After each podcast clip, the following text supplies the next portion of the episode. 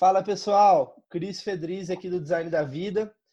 Hoje eu estou com um convidado muito especial, é, para mim mesmo, como pessoa, é alguém que eu acompanhava ali já os textos que ele escreve é, no Instagram, né? Caí ali sem querer, acabei seguindo ele e fui acompanhando, mandei uma mensagem. Para quem não conhece, tá? O Beto, é eu, eu, eu falei ele, né? O Beto é tanta coisa, cara. Eu fui pesquisar sobre o Beto. O Beto já foi várias coisas, viveu várias experiências, né? Mas eu vou tentar resumir. Então, ele é autor do livro O Mar é Minha Terra. Né? Ele é, velejou em mar aberto já há mais de 20 anos, né? Fez a travessia do Pacífico. Depois eu vou contar, deixar ele contar um pouquinho. Mas além disso, já foi dono de, de boates ali nas noites paulistanas, né? Bem famosas é um, empreendedor, hoje, pelo que eu entendi ali, depois você me corrija se eu estiver errado, sócio também de um restaurante em São Paulo. E, por curiosidade só, ele é mais alto do que eu. Pelo que eu vi ali, ele tem quase dois metros de altura, né? Roberto, como que você normalmente se apresenta? Vou passar para você. Beleza, Cris. Pô, muito obrigado pelo, pela oportunidade da gente bater um papo. Bom, é, a gente fala, né? Eu sou velejador, sou palestrante, escrevo, fotografo, fui dono de restaurante, já fui bar, né? Acho que no fim ninguém é nada, né? Porque é, a gente tem esse hábito de, de, dizer o que a gente faz, é, na verdade, não expressa quem a gente é, né? Se a gente perguntar, falou, que, quem você é, dificilmente a pessoa vai saber responder. Mas o que você faz, tudo bem, é mais fácil dizer, né? Então, eu comecei minha vida trabalhando como é, estagiário na Pirelli, depois fui trabalhar em restaurantes como barman. Trabalhei em vários lugares aqui em São Paulo, no Maxud Plaza, no Claes, no Ritz, quando inaugurou. Em 85 eu abri, junto com dois amigos, o Singapore Sling, no Jardins. Em 87 o Aeroanta, 89 o Olivia, primeiro bar da Vila Madalena. É, depois, em 96, o Mr. Fish, 97, 98, Clube Base, depois o Lounge, e recentemente eu fui sócio do Maracutaia, um restaurante asiático. E, paralelo a isso, tive uma carreira como velejador, tenho ainda, né, velejo, tenho, os, tenho projetos futuros, é, fiz sete grandes viagens, antes de começar a viajar, fui competidor, competi muitos anos na classe Hobbycat 16, que é um pequeno catamarã, um barco de dois cascos. Durante muito tempo, corri mais de 500 regatas. Depois decidi fazer uma viagem oceânica nesse barco, né? diferencial dos projetos que eu, eu organizo e participo é que nós viajamos em, em é, trajetos oceânicos, né? roteiros longos, num barco pequeno, sem cabine, aberto, né? É um catamarãzinho de 7 metros, com dois cascos, que não tem cabine e não tem motor. Então, com esse barco, a gente fez Miami Ilha Bela, depois Porto Montt, Cabo Horn, Rio de Janeiro, por baixo da América do Sul. Em 2003, nós cruzamos o Drake, fomos para a Antártica. Em 2004, Miami, Nova York. Em 2005, Nova York, Groenlândia. Em 2008, travessia do Pacífico, né, do Chile para a Austrália. Em 2013, da África para Ilha Bela, a travessia do Atlântico. E o ano que vem, ou agora com a pandemia, não sei, mas se não for o ano que vem, vai ser no outro, uma viagem pelo Ártico, por cima é, da América do Norte, entre o Alasca e a Groenlândia. Roberto, um. Oi. Eu estou super curioso. É, eu sei que, que faz parte também da, da sua história aí, mas por que o mar? Como que surgiu isso? Eu estou super curioso para entender um pouquinho da, da jornada. É, o mar, porque sou filho de um velejador. Meu pai velejava na Itália, ele competia na década de final dos anos 20, começo dos anos 30, numa classe que existe até hoje, o Star, e, e barco de oceano, como competidor. Bom, aí veio a guerra, aconteceram milhões de coisas na vida dele, ele veio parar no Brasil em 1950, conheceu minha, minha mãe em 55, casaram, eu nasci em 57, eu ouvi as histórias do meu pai, sim, sobre o mar, sobre as competições, mas meu pai faleceu, ainda jovem e ficou essa coisa, né, na minha cabeça de eu ser um velejador, eu queria ser igual ao meu pai, então de uma certa forma eu fui para o mar buscar a imagem do meu pai, né, que ficou guardada dentro do meu coração. Então, tem uma ligação muito forte com o mar. E como que foi sua, sua primeira viagem? Estou curioso para saber isso, porque é, eu imagino que a primeira já deve ter sido, não sei se foi a primeira que foi transformadora como visão de mundo, porque se viajar, né, você já tem uma transformação. Eu fui morar na China, né, em Taiwan, na verdade, fiquei um ano lá e transformou minha visão de mundo. Agora, você imagina fazer uma, né, velejar em mar aberto. Enfim, foi a primeira? Não. E que, que foi essa primeira mudança de mentalidade, de visão de mundo que você teve ao velejar? Ah, então, a primeira viagem foi Miami Ilhabela, né? Foi uma viagem dos Estados Unidos para o Brasil, num hobby, dois quatro velejadores inicialmente. É, então, quando você pensa em fazer uma viagem oceânica, né, de um continente, pedaço da América para o outro, né, como foi a primeira viagem, né, num barco sem cabine, sem motor, é muito diferente do que fazer uma viagem num barco oceânico caminhado. E foi uma viagem transformadora. Ela durou 289 dias. Praticamente eu não levei nada de objetos, pertences, coisas pessoais, nada disso, porque não tinha espaço. Né? A gente velejou com o mínimo para ter só equipamentos de segurança, comida, priorizando isso. E quando você volta para casa, depois de uma experiência como essa, né? um ano feliz, um ano que você não comprou nada, um ano que você não, não acumulou, um ano que você não impactou o planeta com quase nada, né? só com o tipo de alimentação que a gente levava, é, você passa a questionar né? o modo de vida que nós levamos aqui, principalmente para quem mora em São Paulo, né? Consumo desenfreado, tudo que você compra tem embalagem, essa coisa de acumular, acumular. As pessoas aqui têm essa, no mundo em geral, né? essa é, essa dificuldade de, de ser né, muito mais do que é, ter, né? E o barco me ensinou a viver com pouco. E quando eu voltei 94, né, no final da primeira viagem, né, depois de 10 meses para Ilhabela, eu vi que eu podia ir muito mais longe com, menos, com muito menos do que eu precisava. Esse foi um grande ensinamento. Isso, isso tem a ver, Beto, com, com o ego, né? Que você falou ali em cima. Eu, eu faço essa pergunta porque eu estou passando muito por essa transformação né, e percepção que eu vim construindo é, através de várias ferramentas, né? Terapia, é, meditação, várias coisas que você vai fazendo, que você vai é, navegando né, nesse mundo do, do autoconhecimento. Mas que, que, que você falou o ego? Eu acho que faz muito sentido e é, eu estou passando por essa transformação, como eu disse, mas o que, que você quis dizer quando você fala a gente não é o que a gente faz, né? A gente é mais do que isso? Ou, é, eu, eu imagino que, que essa questão do ser tem a ver com isso, né? O que, que você tem a dizer sobre isso exatamente? É, bom, é uma jornada, né? A gente é, mudar a nossa programação da mente, né? Porque o que acontece é que nós é, quando nascemos nesse mundo e herdamos essa, esse modo de vida, né, a gente tem a nossa mente reprogramada. Né? Originalmente, a gente não nasce com esses hábitos, a gente acaba criando eles é, pela própria força da cultura do local que você nasce. Né? Então, a jornada da vida é realmente você vencer a sua mente, né? porque a mente tem uma programação. É, você, quando vai para o mar, você não vai vencer a tempestade, você vai vencer o teu medo, que está na tua mente, né? diante da tempestade. Quando você vai se é, relacionar e tem uma dificuldade com alguém, você vai se resolver diante dessa dificuldade com essa pessoa. É sempre em relação à tua mente que tem uma programação. E a programação ela tem, ela é subordinada ao ego, né? Esse mecanismo que a gente tem dessa identidade provisória, que a gente confunde com a nossa identidade verdadeira. Essa identidade provisória é importante para a gente existir nesse mundo, mas ela tem que ser controlada, porque senão você passa a ser, é, vamos dizer, marionete do teu ego. E o ego é, ele é muito controlador, ele tem medo, ele não é um...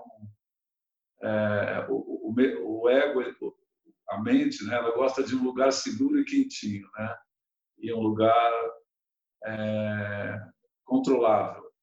E a gente está vendo que o mundo não é assim. O mundo é incontrolável, que ele é imponderável, que ele não é seguro. Então, na hora que acontece um evento como esse agora, todo mundo fica com medo porque todo mundo está acostumado a, a ser refém da programação mental. E agora que a gente tem essa oportunidade de ficar conosco, porque nós estamos trancados em casa, a gente pode começar a refletir se essa é uma boa estratégia, né? Continuar sendo refém do ego, né? É um momento muito rico. Eu vejo com muito positivismo o que está acontecendo. Obviamente, nem todos vão agarrar essa oportunidade, mas quem agarrar essa oportunidade, acho que vai dar um salto evolutivo muito grande.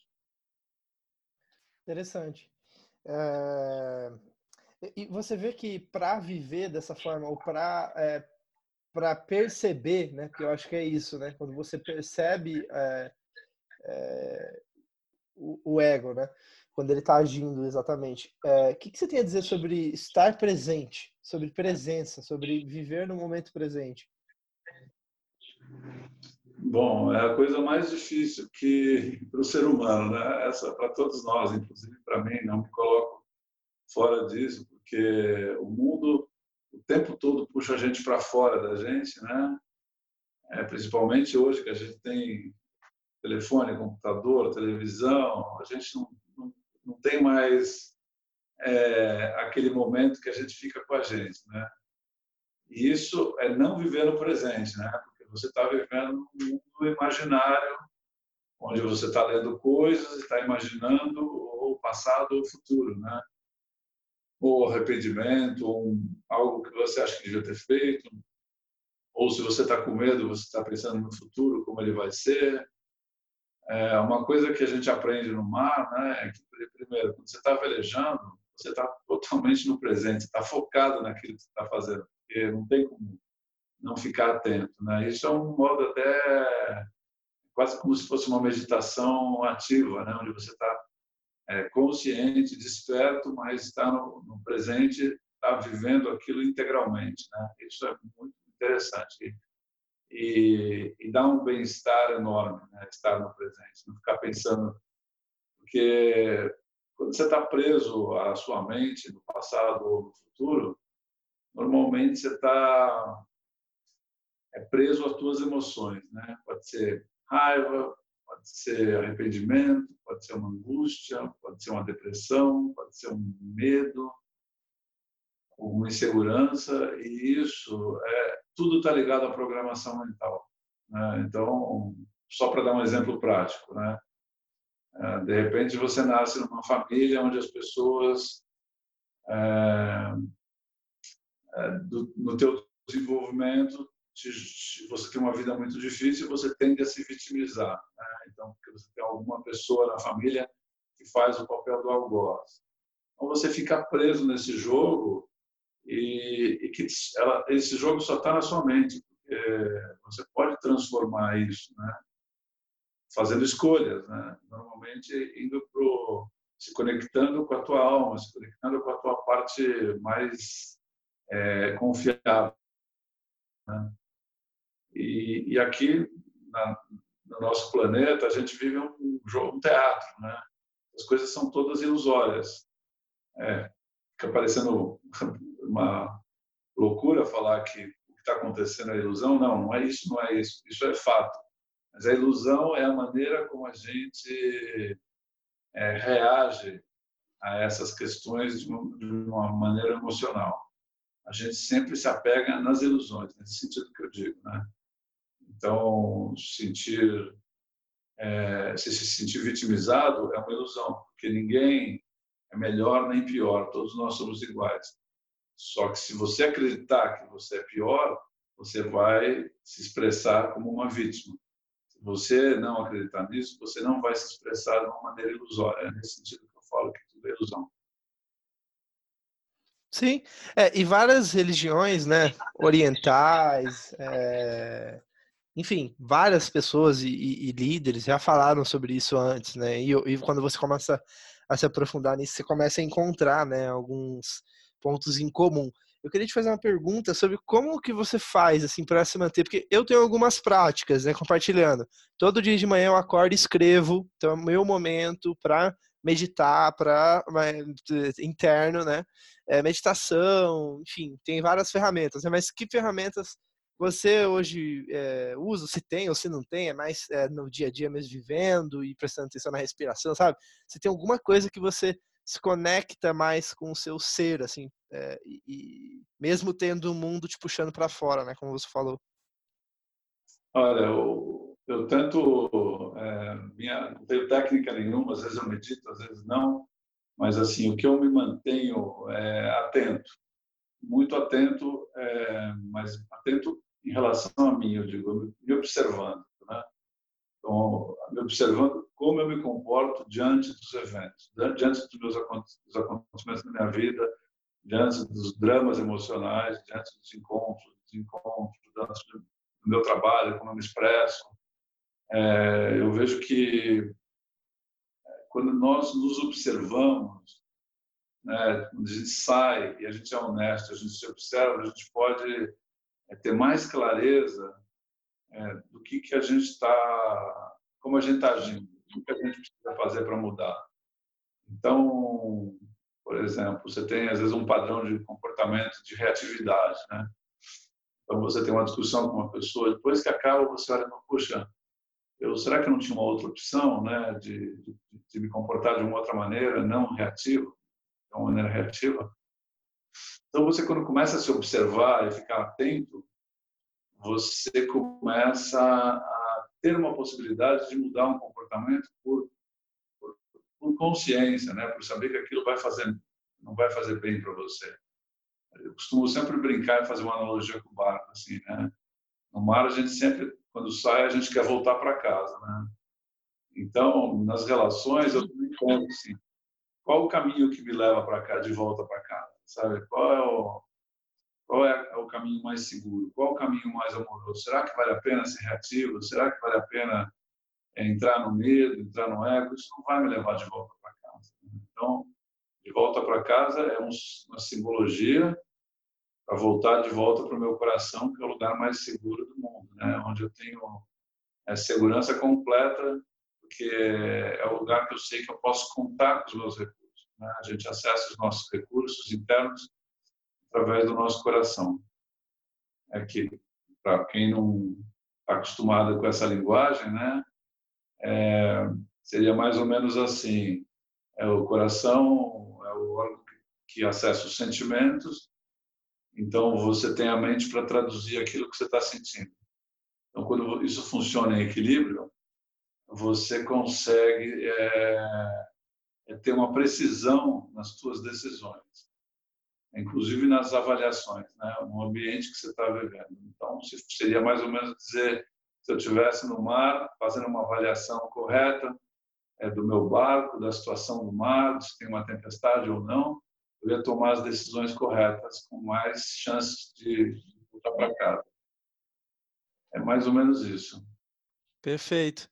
E levando isso que você falou em consideração, é, então você imagina que a vida é, porque voltar para casa é muito na questão de unidade, né? Na questão de é, é, eu tenho um vídeo seu, né, que você fala sobre ser amor, né, e voltar para casa no sentido de amor, né, de, de que a gente existe para expressar e para ser amor, né? Então, na sua visão, assim, é, falando dos desafios de vida, enfim, essas, é, essa escola da vida, né? É, você vê que é uma luta que a gente tem que viver e, e, é batalhar, essa visão de mundo, é, é amor, então o caminho da vida é amor? O que, que é? Eu sei que é complexa a pergunta, mas assim, que, que, qual que é a sua visão, então, da vida? Bom, é uma pergunta complexa mesmo, né? mas é, sim, falando assim de uma maneira, uma analogia, né? Eu não vejo assim a vida. A gente fala, né? Muito a vida é uma luta, a vida é uma luta, mas acho que nós, como somos seres criadores, porque a nossa mente tem uma capacidade muito grande de criar, a gente cria realidades, né? A gente cria a realidade em torno da gente, a gente repete muito que a vida é uma luta, a gente acaba tendo uma vida de luta, né? É, se você falar que a vida é um fluxo, talvez seja mais fácil, porque você vai resistir menos, né? Se entregar mais e seguir a tua intuição e as coisas vão acontecer de uma maneira mais amorosa, mais harmônica, principalmente, né? Eu não creio que é, nesse tempo que nós vivemos no planeta, no mundo como ele está, a gente possa ser feliz 100% é, do tempo, a gente possa ser equilibrado 100% do tempo. É, isso é impossível. É, é, normal a gente reagir, é normal a gente ter as nossas quedas e, e subidas, né?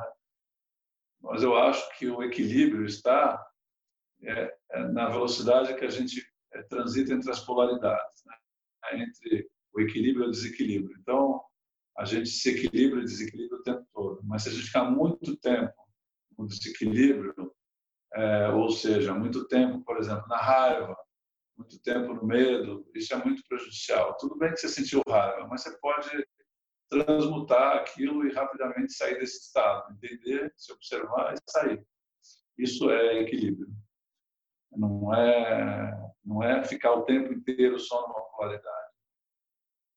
E a, vida é uma jornada muito longa. Eu não consigo enxergar a vida simplesmente olhando essa minha passagem é, nesse meu corpo e nesse tempo que eu estou vivendo. Isso aqui, para mim, é um pedacinho de um grande filme que não tem nem começo nem fim. Né? Eu também não creio que eu tenha uma estrutura é, emocional e mental para entender a vida na sua mais complexa profundidade. Mas o pouco que eu arranho da verdade, eu vejo uma continuidade. É, sinto essa continuidade. Então, as minhas atitudes elas não são é, tomadas pensando simplesmente nessa vida. Eu penso muito mais a longo prazo. Ou seja, na construção do meu caminho, que não vai terminar no dia que eu desaparecer da, fisicamente daqui, da Terra, né? E por isso que eu não me envolvo emocionalmente, por exemplo, hoje em discussões políticas, em discussões emocionais, em brigas, porque é, são coisas que, que são armadilhas, na verdade, né? a gente tirar o foco do que é importante, né? que é o nosso desenvolvimento espiritual.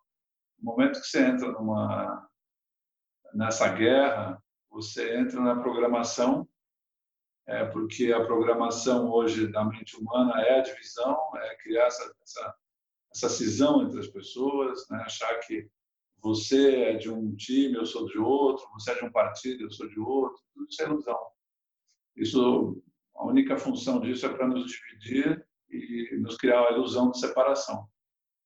Então, como eu não penso é, a curto prazo, vamos dizer assim, eu penso a longo prazo na minha existência, eu estou me, me, cuidando, me comportando é, muito mais, é, me cuidando muito mais do que propriamente é, em relação às questões que a gente está discutindo hoje no planeta. Não que eu não, não me posicione, eu posiciono, mas eu não sinto raiva das pessoas que pensam diferente de mim.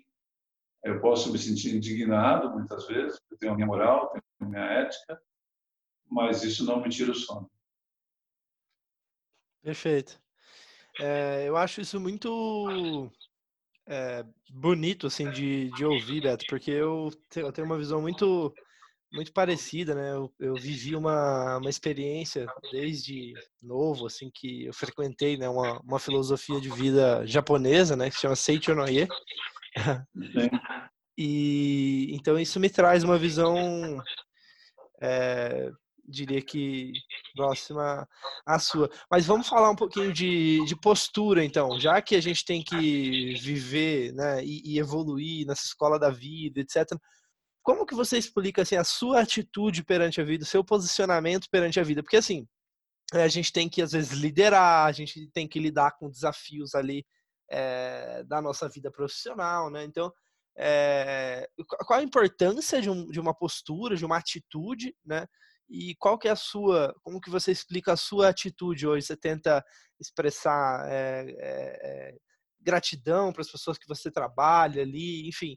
Fala um pouquinho da importância de atitude, de postura e, e qual que é a sua visão, né, como que você reage ou você vive, na verdade, é, quando a gente fala de atitude.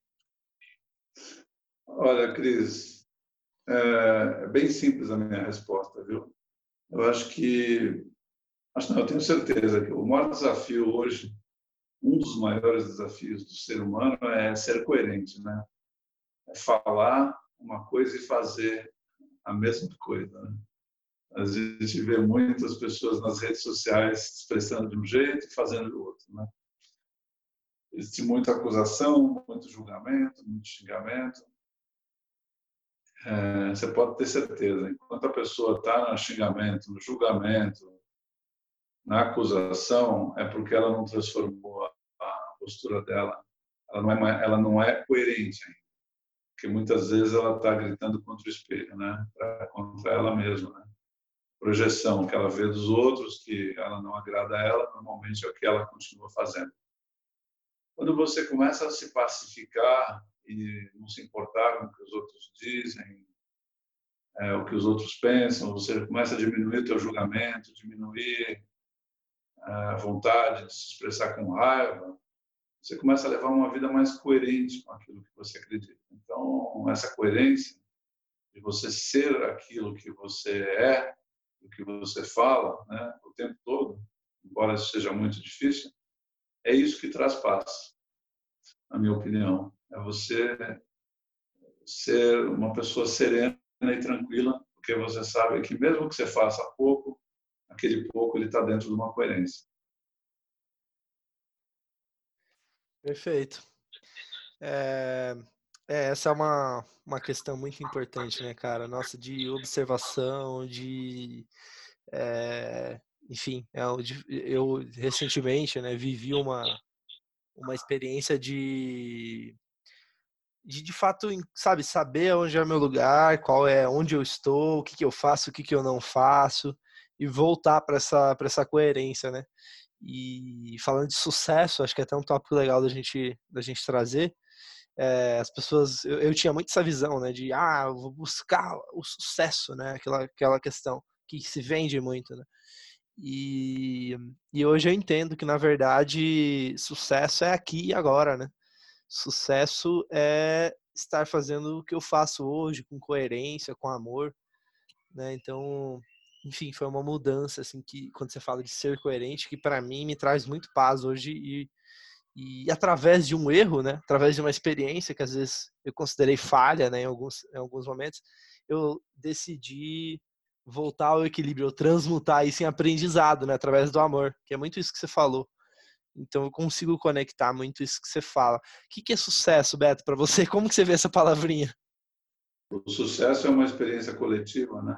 Ele não é simplesmente uma experiência individual, ele é sempre coletivo, né? Embora, quer dizer, o nosso movimento é individual, mas a gente não faz nada sozinho na vida, né? A gente não constrói nada sozinho. Vamos falar de, de propósito, Beto. Existe isso? O que, que é propósito para você? Tem, existe esse negócio de propósito de vida? Não? Qual que, porque é uma palavra meio é, que as pessoas usam hoje muito né, no, no, no, no dia a dia, nas empresas e tudo mais, mas o que, que você vê de propósito? O propósito normalmente está ligado ao seu contrato de alma, né? Eu creio que as coisas no mundo espiritual acontecem de forma bem semelhante à nossa vida material aqui. Por exemplo, você vai fazer uma viagem você sabe onde você quer chegar, você vai abastecer o teu carro para fazer eh, X quilômetros que você precisa percorrer, você vai levar a mala com os seus pertences para aquela viagem, né? Você tem um propósito, você tem um lugar para chegar, um propósito para é, na tua jornada e no teu destino, né? Você vai chegar num lugar pode ser um propósito para tirar as férias, para o trabalho, enfim. Na nossa viagem, pela nossa vida aqui na, na Terra, eu também percebo que a gente tem um propósito, porque a gente veio para cá com um plano, que é o que eu chamo de contrato de alma, é, para você executar algumas coisas que você se propôs, não muitas. É, obviamente, essas construções é, podem ser construções internas e construções que vão se expressar em algo que você pode construir eventualmente, ou não. É, então, você pode vir para cá para fazer um grande trabalho com jovens, escrever um trabalho maravilhoso, é, um trabalho educacional, como você pode vir para cá e ser uma pessoa anônima e fazer uma grande transformação interna. É, depende do propósito de cada um. Esse propósito está alinhado com outros propósitos em torno de você, de pessoas que estão viajando juntas, muitas vezes. É, normalmente isso acontece, né? Porque a gente está, vamos dizer assim, montando um quebra-cabeça juntos. É, e quando você encontra o teu propósito na vida, você leva uma vida muito mais harmônica, muito mais serena, porque você sabe que você está cumprindo aquilo que você se comprometeu. Quando você tem essa clara é, ideia e esse sentimento, a vida muda completamente, porque não tem mais a noção de trabalho, não tem mais a noção de que você está desprovido de alguma necessidade, porque você sabe que é, se você está no fluxo para executar aquilo que você se comprometeu, a vida vai prover você de tudo que você precisa. E para isso acontecer, é, você precisa confiar muito em você. Quem não consegue ter autoconfiança e se conhecer, dificilmente se conecta com o propósito. Perfeito. É, esse é um tópico bem é, famoso, diria, na minha, na minha geração, assim. Uma busca por, por propósito, né, e por sentido, principalmente nas empresas. Então, as, as próprias empresas estão tendo que se reinventar muito, né? Porque Sim que, que, você, que, que você vê é, sobre empresas, Beto? Eu estou super curioso para ter a sua visão. Assim, por que ter uma empresa hoje? É, você vê algum propósito? Eu vi falando né, sobre é, amor, naquela analogia né, com a pizzaria. É, o que ah, você vê sobre o trabalho? É, que, qual é a sua visão de trabalho, de empresas mesmo? Estou curioso para ouvir. Bom, a nossa vida é, o nosso trabalho é importantíssimo, né? A nossa construção, porque é, normalmente quando você está alinhado com o teu propósito, você está alinhado com o teu trabalho, né? Então, não importa onde você esteja, se isso estiver alinhado com, com tudo aquilo que você acredita, você vai fazer o teu trabalho de uma maneira é, incomparavelmente bem outra pessoa que não não está feliz no lugar que ela está. Tudo flui quando você está no lugar certo, na hora certa. Se você está preparado para aquilo, foi treinado para aquilo, você vai executar aquela tarefa de um jeito muito mais é, harmônico do que uma pessoa que não está feliz fazendo aquilo. O trabalho tem a ver com realização, tem a ver com aprendizado, é, muitas vezes o trabalho na vida da gente, ele durante um período da nossa vida, muitas vezes você trabalha para os outros, assim.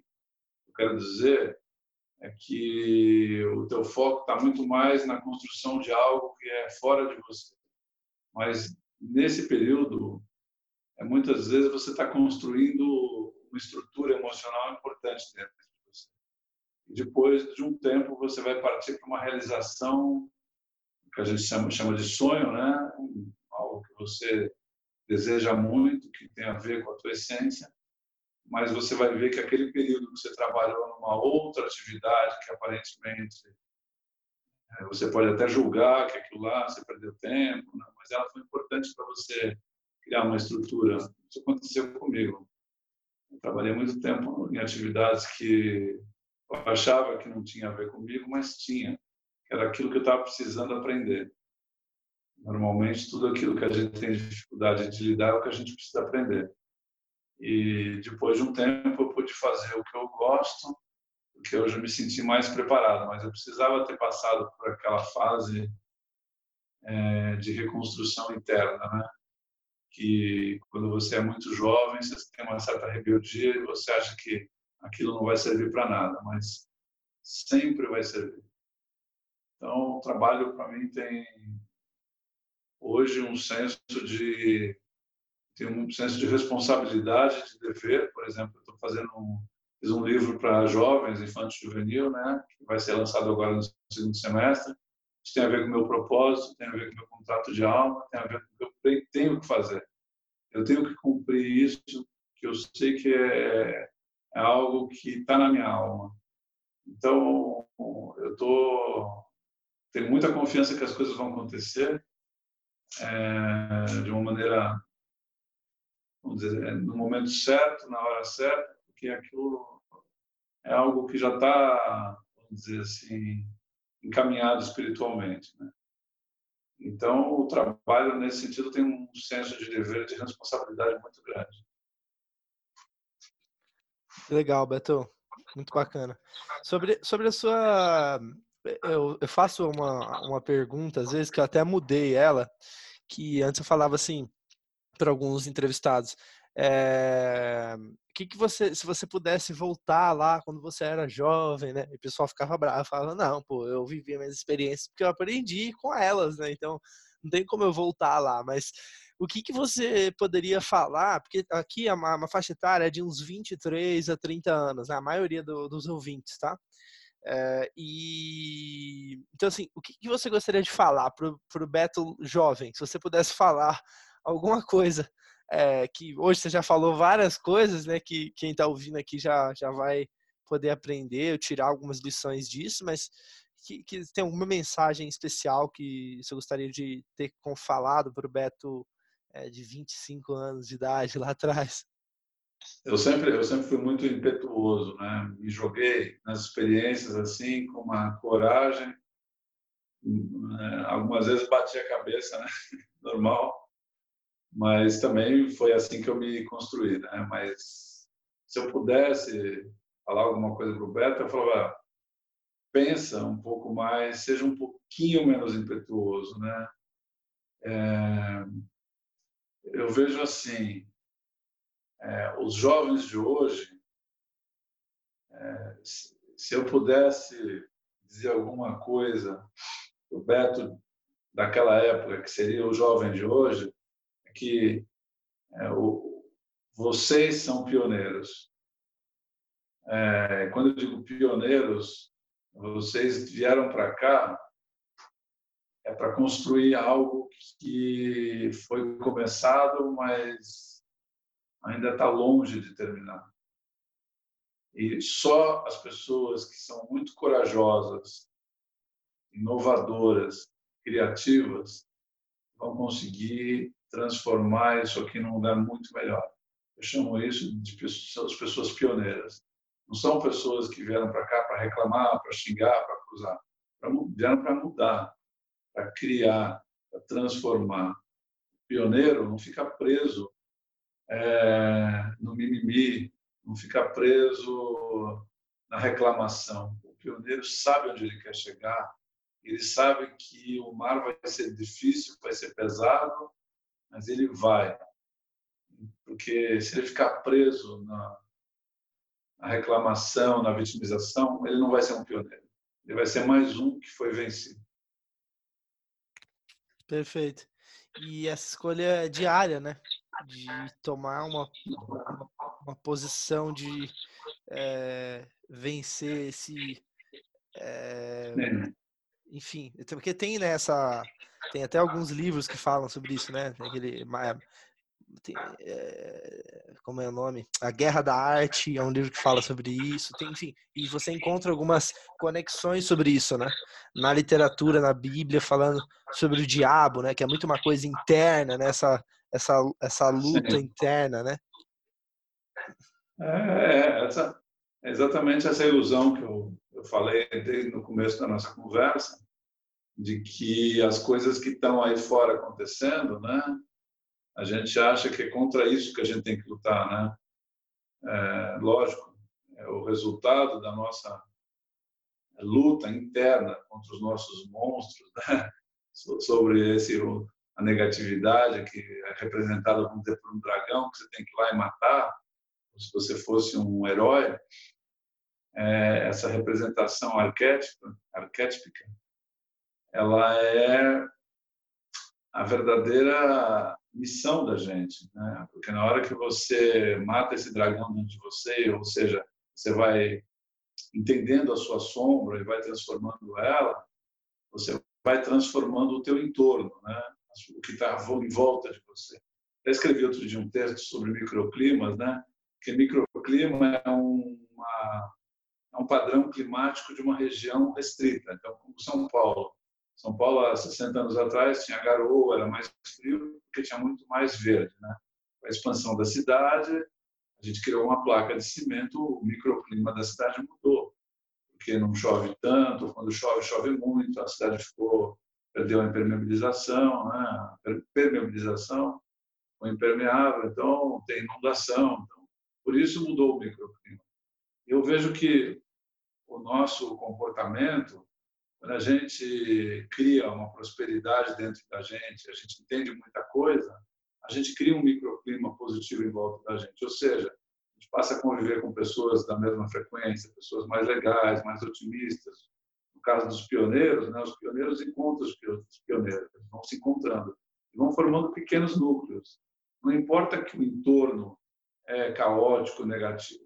A gente não veio mudar o mundo, a gente veio se mudar diante do mundo e a gente, diante dessa transformação, é, a gente consegue criar, vamos dizer, zonas é, de microclima positivas, de pessoas empreendedoras, pessoas inovadoras, otimistas. É assim que a gente vai transformando, devagarinho.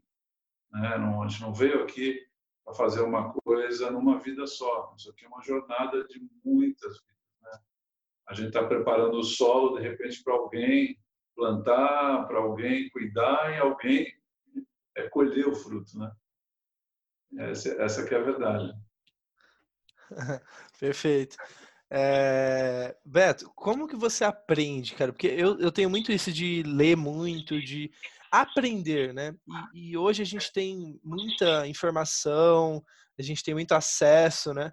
Mas existem várias maneiras de, de se educar, de aprender, né? E não só, às vezes, através da. Eu aprendo hoje muito através do silêncio, né? Então, assim, mas é, como que você aprende? É, é, como que você se educa, basicamente? Uh, através das minhas experiências, né? Basicamente isso, né? As experiências da nossa vida são as coisas mais ricas, né? É, que a gente pode viver. É, existe uma coisa que pouca gente fala, mas é importantíssimo, que é o que nos é, diferencia, vamos dizer, a tua digital, a, vamos dizer, a digital do Cris, a digital do Beto, a digital de uma outra pessoa, são todas diferentes. Né? Então, a tua sensibilidade é um pouco diferente da minha, a outra sensibilidade é diferente da nossa, diferente da nossa. E a sensibilidade é um filtro que nós temos para sentir o mundo de um jeito próprio. Então, você observa o mundo, eu observo o mundo, com certeza você vai sentir coisas que eu nunca vou conseguir sentir pela própria, pela própria história e vice-versa. Mas se a gente se junta para um projeto, né, vamos dizer que nós nos juntamos para fazer alguma coisa a tua sensibilidade com a tua visão, a minha sensibilidade, a gente colocando isso junto, a gente vai construir uma coisa muito mais forte. Quando isso vai se multiplicando, essa teia, a gente vai criando uma estrutura, é, uma construção coletiva é, de muita preciosidade, muito virtuosa, né? Porque são os talentos que vão chegando, cada um com a sua visão de mundo, né? Porque cada um tem uma sensibilidade. E assim que eu tenho construído a minha vida, através da minha sensibilidade, observando, como eu falei antes, né? sou muito observador, observando o quê? Os meus é, relacionamentos emocionais na minha vida. seja na relação afetiva, seja na relação familiar, de trabalho, comigo mesmo, né? como eu vejo, por exemplo, o que está acontecendo hoje no mundo. É, eu vejo, por exemplo, um exemplo prático. Né? Eu, agora, nesse momento que a gente está vivendo a pandemia, eu optei por ser um observador é, para traduzir com a minha sensibilidade o que de fato está acontecendo de verdade, é, que não está nas manchetes de televisão, não está no rádio, não está em nenhum lugar. É exatamente isso que eu quero, que é o ponto. Perfeito. É... Beto, foi aqui uns 40 e poucos minutinhos já de conversa, estamos quase chegando ao fim. É, esse é o episódio que eu vou ouvir, reouvir de vez em quando, porque eu, eu, acho que esse tipo de conversa, eu sinto falta desse tipo de conversa, sendo bem é, transparente, assim. E é esse o principal propósito do podcast. Eu venho muito do meio profissional, né, vendas, B2B, empresas, etc. E que e, e, e tem muita coisa boa ali também, não essa não é a questão, mas a questão é que eu sinto falta disso, sabe? Eu acho que é, eu sinto que as pessoas também sentem, porque sempre quando a gente abre espaço para trocar sobre o que a gente está falando aqui, é, eu sinto que as pessoas também se sentem é, aliviadas, conectadas, é, enfim. Então, gostaria de te agradecer aqui pelo papo e já passar aí para as suas palavras finais. É, basicamente isso. Bom, Cris, eu te agradeço. Eu, eu brinco com os meus amigos, sempre falo, não tem bola perdida na vida. Você me chamou para esse bate-papo, eu falei, bora, onde eu puder é, conversar, e se eu puder agregar um pouquinho que seja, eu estou satisfeito. É, eu sou o primeiro, eu sou, eu sempre digo isso, e deixo bem claro, né? Eu sou sempre o primeiro ouvinte das coisas que eu digo, né? porque muitas vezes a gente consegue, numa conversa como a nossa, assim, falar coisas que você não falou antes, assim, que eu nunca havia dito. Então, eu presto muita atenção no que eu estou falando, porque quando a gente fala de uma, de uma maneira espontânea, assim, a gente acaba soltando coisas dentro da gente que ainda não foram formuladas, né? Assim, mentalmente, não foram traduzidas. Né? Então, eu te agradeço a oportunidade. Muito obrigado. Show, Beto. Quem quiser te encontrar nas redes, como que a gente te é, acha aí? Neto Pandiani. Em todas as minhas redes, no YouTube, no Face, no Instagram, no LinkedIn, né, no Flickr, no... todas. É, é Beto Pandiani. Fechado então, Beto. Muito obrigado novamente. E é isso, pessoal. Um forte abraço. Tchau, tchau.